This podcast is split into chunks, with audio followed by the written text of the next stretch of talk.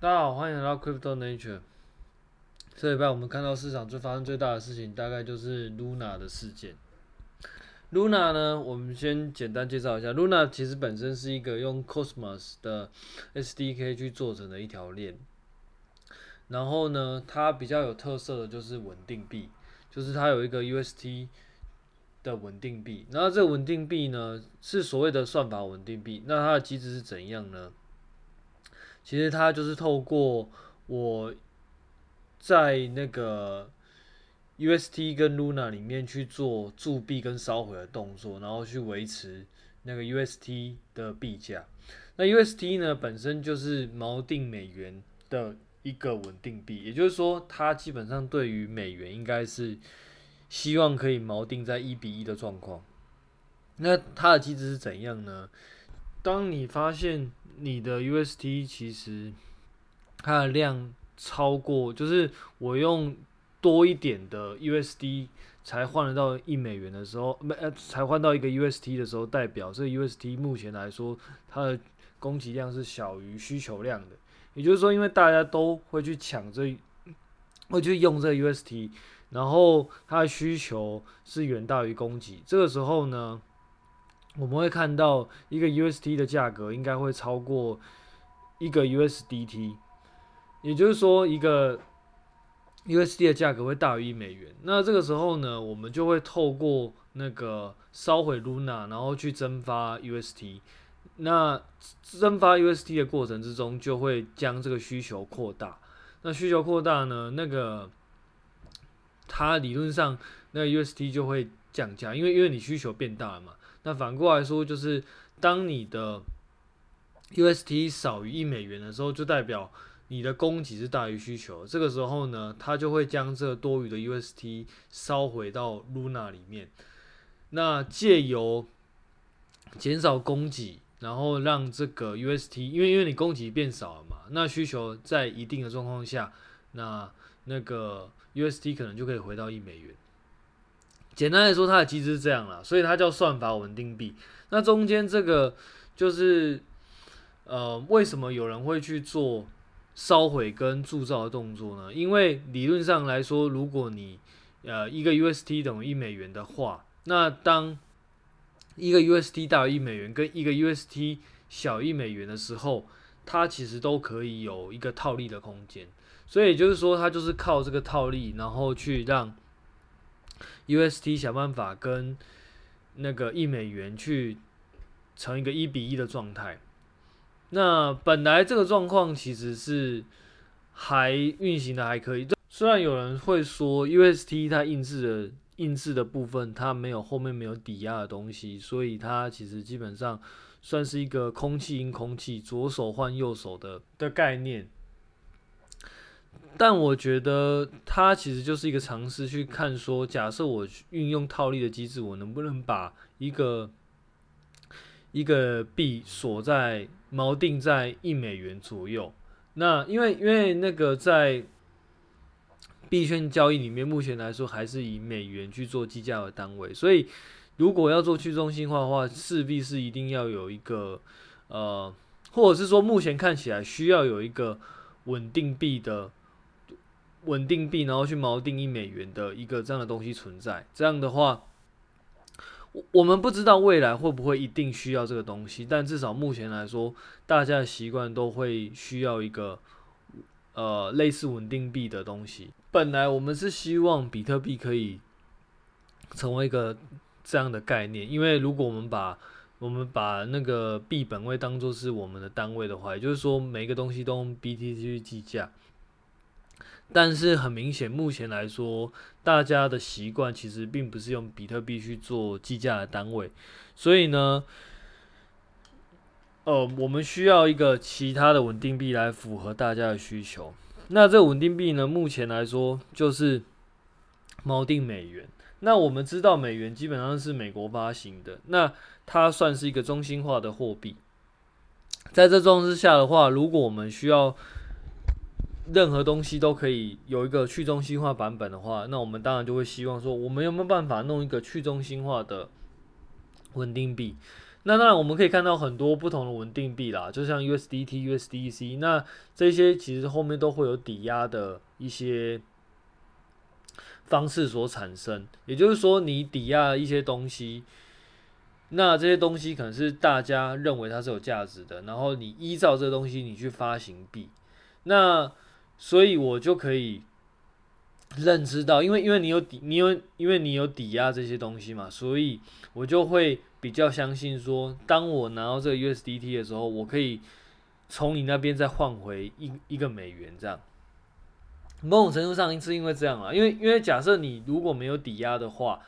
你就有可能会就是我拿到这个东西，但事实上我要跟你换，但是你没有东，你没有办法换给我。那这就是为什么会有抵押的稳定币的存在。那但是因为抵押稳定币呢，它其实还是建立在一个中心化资产的概念上面。那算法稳定币呢，就是就像我们刚刚讲的，它就是透过套利的机制，然后想办法把稳定币锚定在一美元左右。我自己觉得这个做法，这个想法其实是蛮蛮蛮有尝试的价值的，因为他想办法用市场的机制将那个稳定币锚定在一美元左右。那当然，那个 Terra 本身有争议的地方不止如此啦，它还有一个 Anchor，这 Anchor 呢，其实就是你你就把它想成它就是一个银行协议。那但是这个银行协议呢，它可它之前是宣称可以保证都给你二十趴年利率。那嗯，很多人就会诟病说，你之所以可以给二十趴的年利率，某种程度上你就是拿后面的人的钱，然后去发前面人的利息。也就是说，它是一个庞氏骗局的存在。那当然，这个部分呢，确实后来我们也发现，就是它就是爆了。但是呢，这个爆的这个过程之中，其实有蛮多东西其实是可以探讨的。因为，因为我们在区块链的的那个专案之中，我们可以看到很多专案，其实事实上是想办法。或者是说，我们不确定他会不会成功，但事实上，但是他确实是想办法找出一条另外一条路去实现一些去中心化的服务。那嗯，所以这过程之中，我们还是可以去看看，说到底他做对了什么事情，那他又做错了什么事情。首先，我们先时间先回到那个，应该是五月十一左右，大概是五月十一早上的时候。就是台北时间早上的时候，那个时候我就看到那个 Luna，它基本上，因为应该是说，其实，在十一号之前，Luna 就已经连续下跌了一段时间了。然后呢，在那个十一号那个时候，我们就可以看到那个 UST，它本来已经在大概零点九九，诶，零点九八那个时候已经在上下跳动，所以大家都在就是有点在担心它会不会就是。脱离稳定币的锚定，那终于在大概五月十一早上左右，然后我们就发现它脱钩了。它大概那个时候打到零点八，就是在早上在八九点的时候，它已经打到零点八。然后后来呢，大概过一两个小时之后，那个它就来到一零点六左右。那这个时候呢，其实我们有发现到一些事情，就是首先第一点，那个时候那个不管是币安还是 FTX，他们都没有办法出金 Luna，也就是说你没有办法把钱提出去。然后另外一个另外一个点是，我们可以看到那个在 Terra Swap 里面呢，我们会他那个时候的他那个时候的那个换 USD 的。比率大概是零点九一左右，也就是说，一个是零点八，一个是零点九一。那这个是代表什么呢？代表那个时候，在那个时候，其实两边的汇率已经就是脱钩了，就是完全脱钩。也就是说，交易所部分大概是零点八左右，但是在那个那个 TerraSwap 它那个上面的汇率大概是零点九一左右。那这个时候呢，假设假设今天我们可以把里面的钱，就是如如果说它可以提币的话，通常来说套利会怎么样呢？它就会把，因为你在里面可以买到便宜的便宜的 Luna 嘛，就是你一个你你只要零点八一的 USDT 就可以买到一个美元，然后你然后你在那个你在 Terra Swap 就是 Terra 的链上，你可以用零点九一 USDT 去卖掉一个美元，也就是说中间你只要跑一趟，你就可以赚零点大概零点一个呃 USDT。你一个你你卖一个 UST，你可以赚零点零点一个 USDT。那个时候是这样啊，当然细部的资讯就是要就是要去查当时的状况，但是。当时大家都在讨论说，其实两边是有汇差的，但是因为你交易所没有办法提币，没有办法提币会导致什么事情呢？就是你币锁在交易所里面，你就算在里面买，你也提不出来。那这个时候就会让整个那个稳定币它在套利的机制就会有点失灵，因为因为你本来就是希望当稳定币。它的距离一有点远的时候，比如说变零点七、零点六左左右的时候，这个时候呢，一美元啊、一个 UST 换到的是零点零点八、零点七左右，那这个代表你的 UST 已经太多了，你你你已经太多 UST，也就是说有人在抛售 UST，让 UST 的价格下跌，然后跌超过一美元。这个时候理论上，也就是说我们刚刚讲的状况，就是你的 UST 已经太多，这个时候你必须要把这些多余的 UST 全部烧毁，然后变成 Luna。但是呢，这个时候因为你没有办法从交易所里面提币，所以导致交易所里面的币它那个价值一直在贬，那整个链上的套利机制没有办法 work，随后就导致那个。虽然说它中间还有拉回来零点九九，诶，零点九一左右，但是后来就是就是大家会害怕，然后就那个 UST 的价格就不断的往下，然后不断的往下的结果呢，你就散户看到就是那个零点。呃，UST 变成零点六、零点五的时候，因为你本来是一比一买的嘛，然后现在变零点六，也就是说你被迫砍了砍了六折，你你你就是被迫砍了四成。你本来一万块，假设你本来一万块 UST，然后等于一万块的 USDT，那现在变成零点六，也就是说你的一万块的 UST 只能换到大概六千块的 USDT。那这个时候呢，就会造成一个恐慌。那大家就会，大家的想法就是，既然我不知道我的 UST 什么时候会贬，甚至贬到零，这个时候我应该理论上就是应该抛售我 UST，然后把这 UST 换成 USDC 或是 USDT，因为这两个我们刚刚讲过，他们是抵押型的稳定币，也就是说，他们后面是有资产抵押的。那在这状况之下的话呢，就会抛售 UST，然后去换 USDT 跟 USDC。那这个时候就会变相的加剧这个过程，因为你本来就是因为你有大量 UST 在市场上，然后供给大于需求，让整个整个那个 UST 的价格一路往下崩嘛。那这个时候你又因为害怕，所以你又抛售手中 UST，你就会瞬间让价格又掉得更下。那本来这些 UST 是可以透过烧毁的机制，然后换成 Luna，然后让这个 UST 的那个供给量没有那么多。但是呢，这个时候就因为你在交易所的币你也没有办法提出来，就导致就导致链上的套利机制就失灵，然后最后呢，信心就崩毁。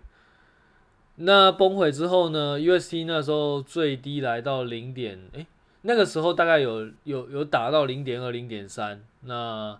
嗯，这个时候因为大家对于 UST 的信心已经几乎已经全失了，所以那个时候整个 Terra Terra 链上的做法就是直接将这个这些 UST 全部把它进行烧毁的动作，就是。就是把市场上所有 UST 全部收回来，然后全部去烧毁，去做 Luna。那你你想嘛，就是刚刚我们我我们有讲过，就是当市场上的需求，呃，供给大于需求的时候，这个时候币价会掉嘛，因为因为你的供给大于需求，你你的你没有那么多，你你的需求量没有那么多，但是你供给那么多的话，就会造成你的东西就是不断的掉价。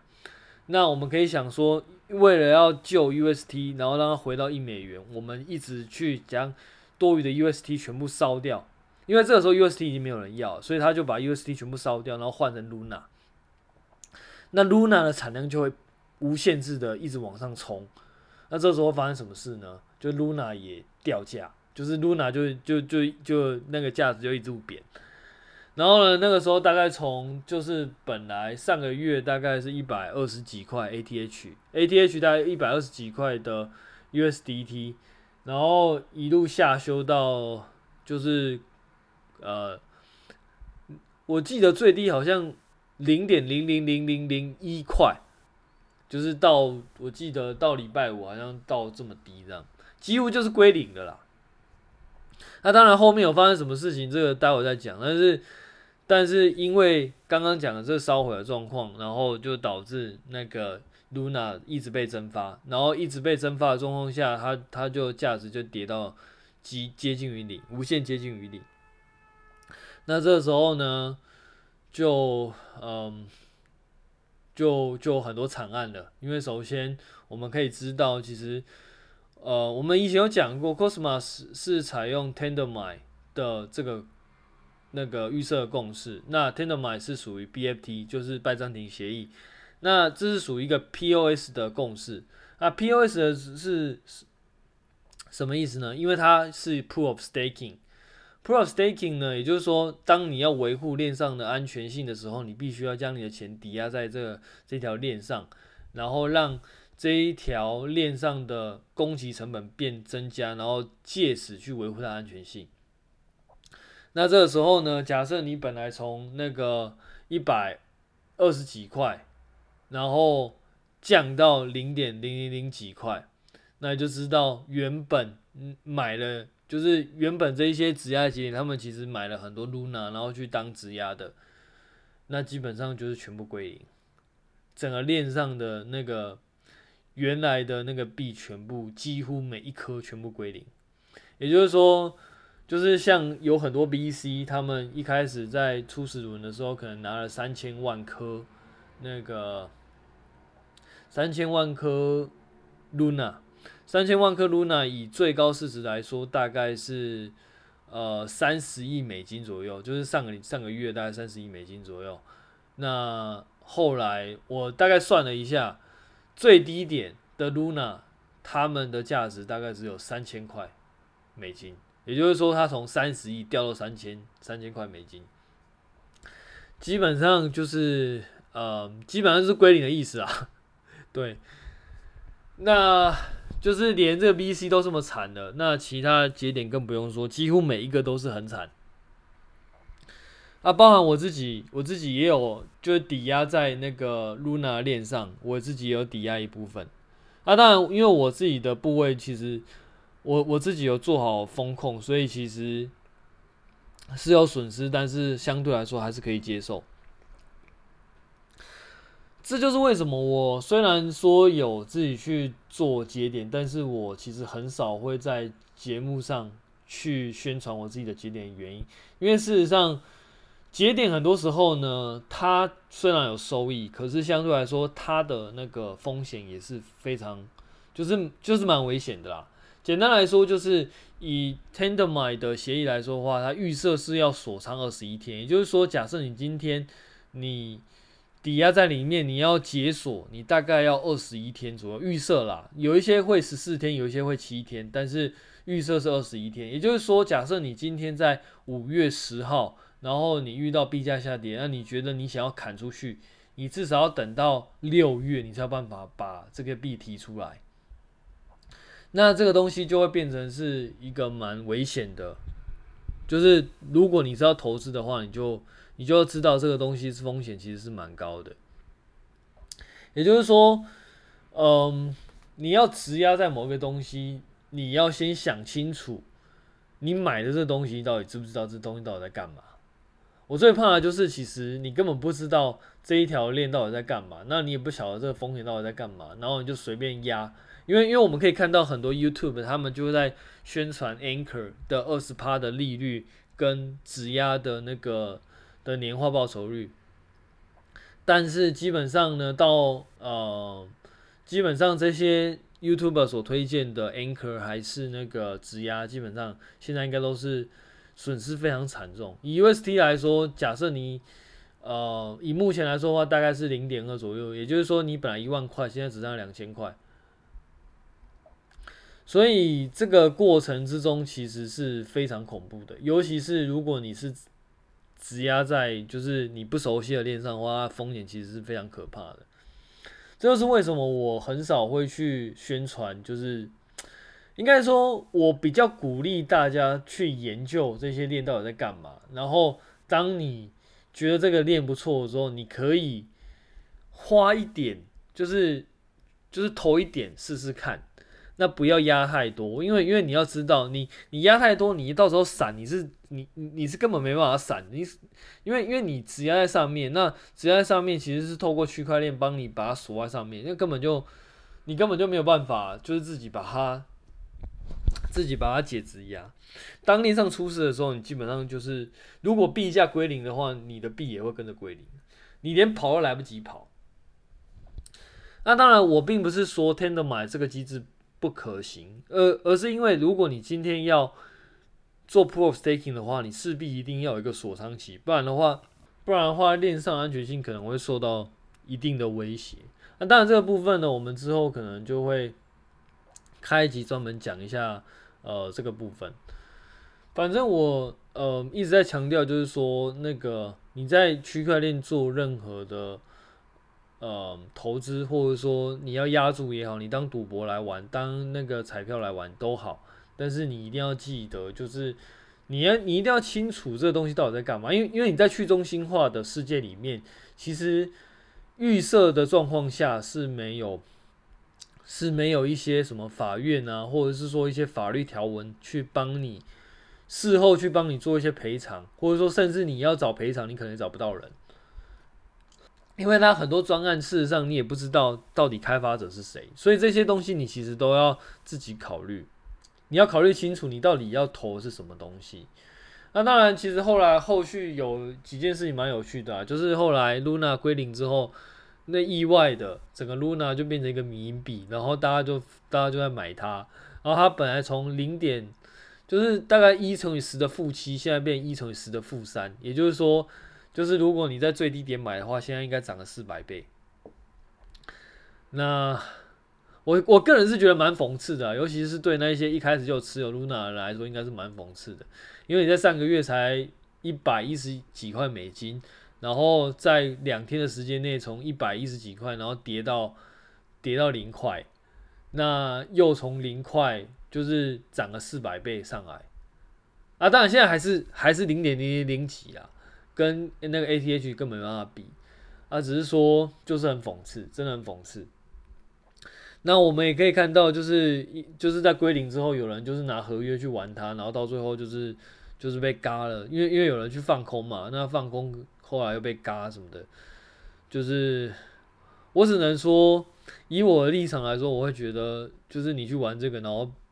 如如果你今天是你看好一个币，然后你投它，然后到最后这个就是跟你的那个预期是有落差的，那它可能没那么好，你赔就算了，那就是你就是你可能就是看错，你看错就看就就认赔，因为你本来就觉得它可能，因为事实上其实以 Luna 来说，它很多东西其实做的是真的还不错，使用者体验也还不错。而且他 code 写得很好，文件基本上也算是在前段前段班左右，所以其实本来它算是一个不错的专案。凭良心讲啊，就是在 code code 的维护上面，他们算是一个不错的专案。那如果你今天认为就是一个专案，其实你看好，然后你可以试着偷偷看，那你今天赔钱就算了，因为这代表你看错嘛。很多时候我们事与愿违，那就算了。可是如果你今天是就是赌这个东西，然后到最后你被嘎，甚至你可能被就是翻车什么的，然后赔了赔了很多钱，那基本上我觉得就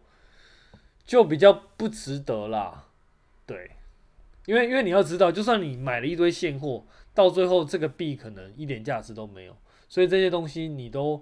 就是简单来说，它套牢大概就是没有机会回来的啦，就是真的是要看运气了。它因为它变成一个缅因币了嘛，所以这些东西其实自己都要小心。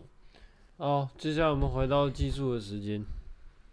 这礼拜我们就大概讲一下，就是重新整理一下质押这部分，它到底的用处是什么，以及它如果你在做质押的时候，你到底是在做什么样的行为，以及它后面可能有的风险是什么。首先，我们先回顾一下我们刚刚讲的哦，Luna 它这次事件有两个地方，主要是伤害比较大。第一个是那个 UST 的持有者，因为很多人 UST 是。就是他买 UST，然后当做稳定币放在 Anchor 里面，那年化报酬率本来号称二十 per 二十 percent，所以很多人基本上都会存在 Anchor 里面。那当然还有其他所谓的那个稳定币的协议，像是 Orion 啊，或是其他，但因为我没有用啦，所以我不太清楚。但是我知道会有其他的稳定币协议。那基本上呢，你可能把它放进到流动池里面，然后赚取一些收益，这样。这个是那个 UST 的部分，那另外一个部分就是 Luna。Luna 的部分呢，其实主要可能会有两种啊。第一种，第一种人可能就是他觉得 Luna 可能会上涨，因为毕竟 Luna 从从去年年初到现在已经涨了大概好几百倍了。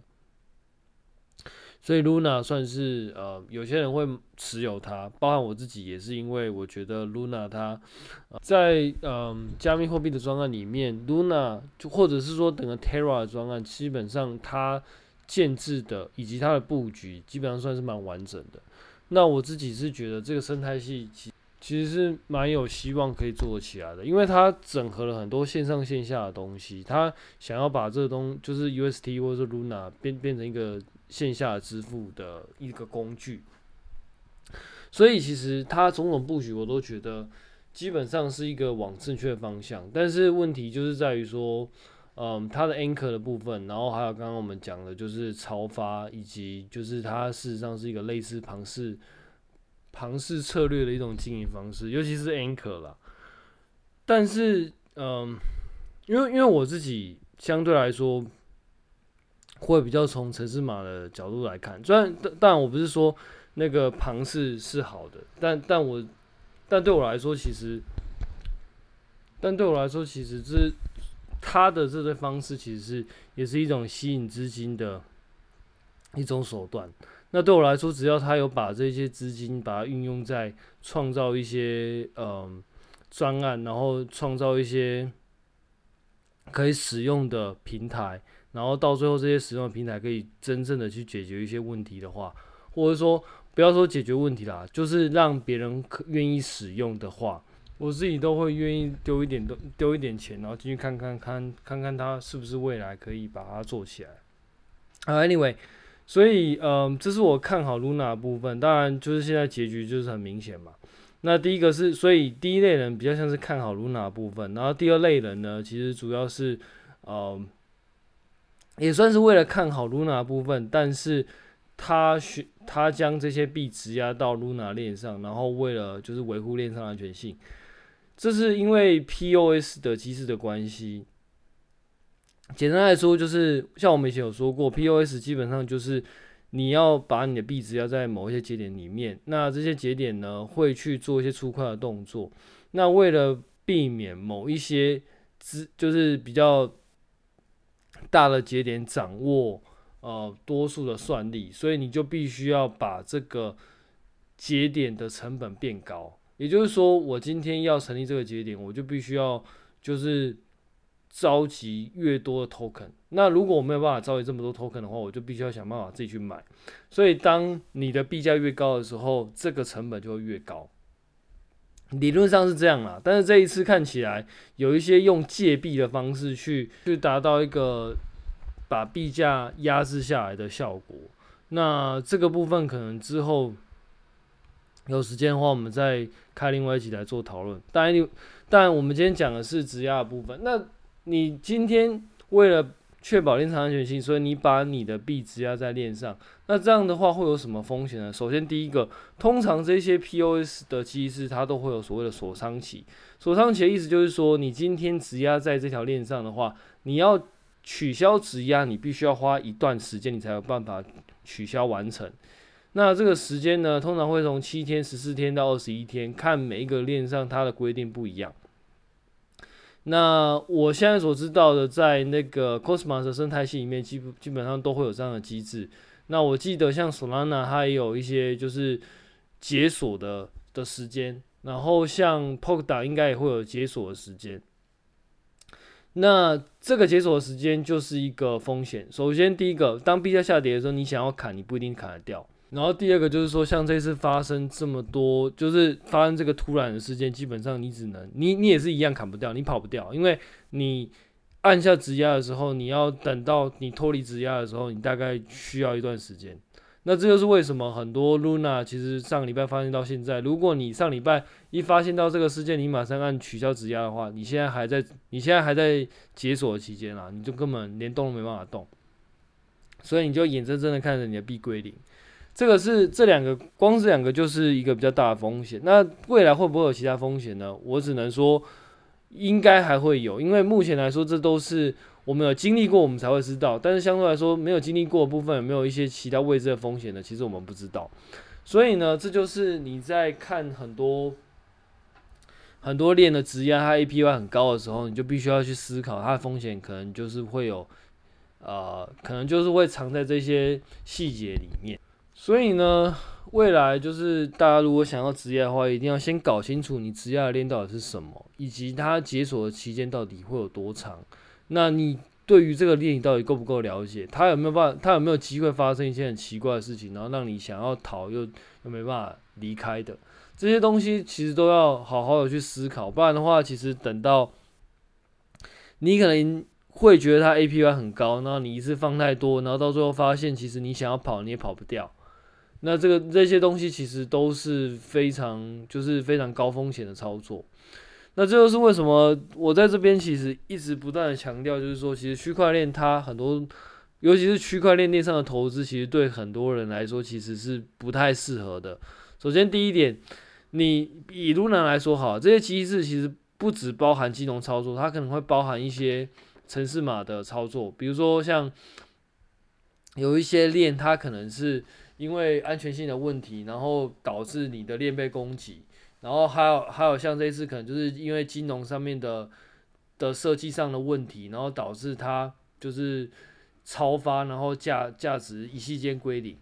这些东西其实都是一连串的风险。那你要想办，你要有办法去了解这些东西，你就是要同时。兼具备一些软体、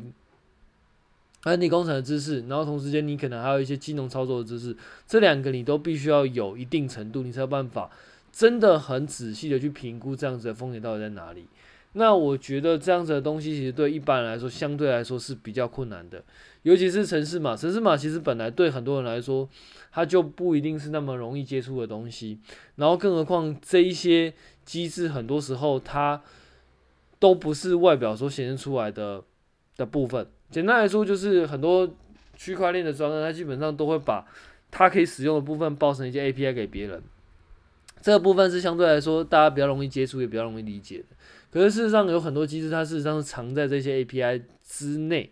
那这些东西呢，如果你并没有对这些机制有所更深的了解的话，其实你很，你其实并不清楚你到底在你投的这个东西到底是什么。那另外一个呢，就是金融操作的风险，像是所就是所谓的会不会发生挤兑啊，以及它的机制会不会有所超发？那如果超发的话，它会不会衍生出一些比较像类似像这次这种死亡螺旋的情景？那这些东西其实都会很考验一个人的判断以及他的知识啊。所以我觉得，就是如果你要投资这些东西的话，真的要自己小心。好，我们今天就讲到这边了，拜拜。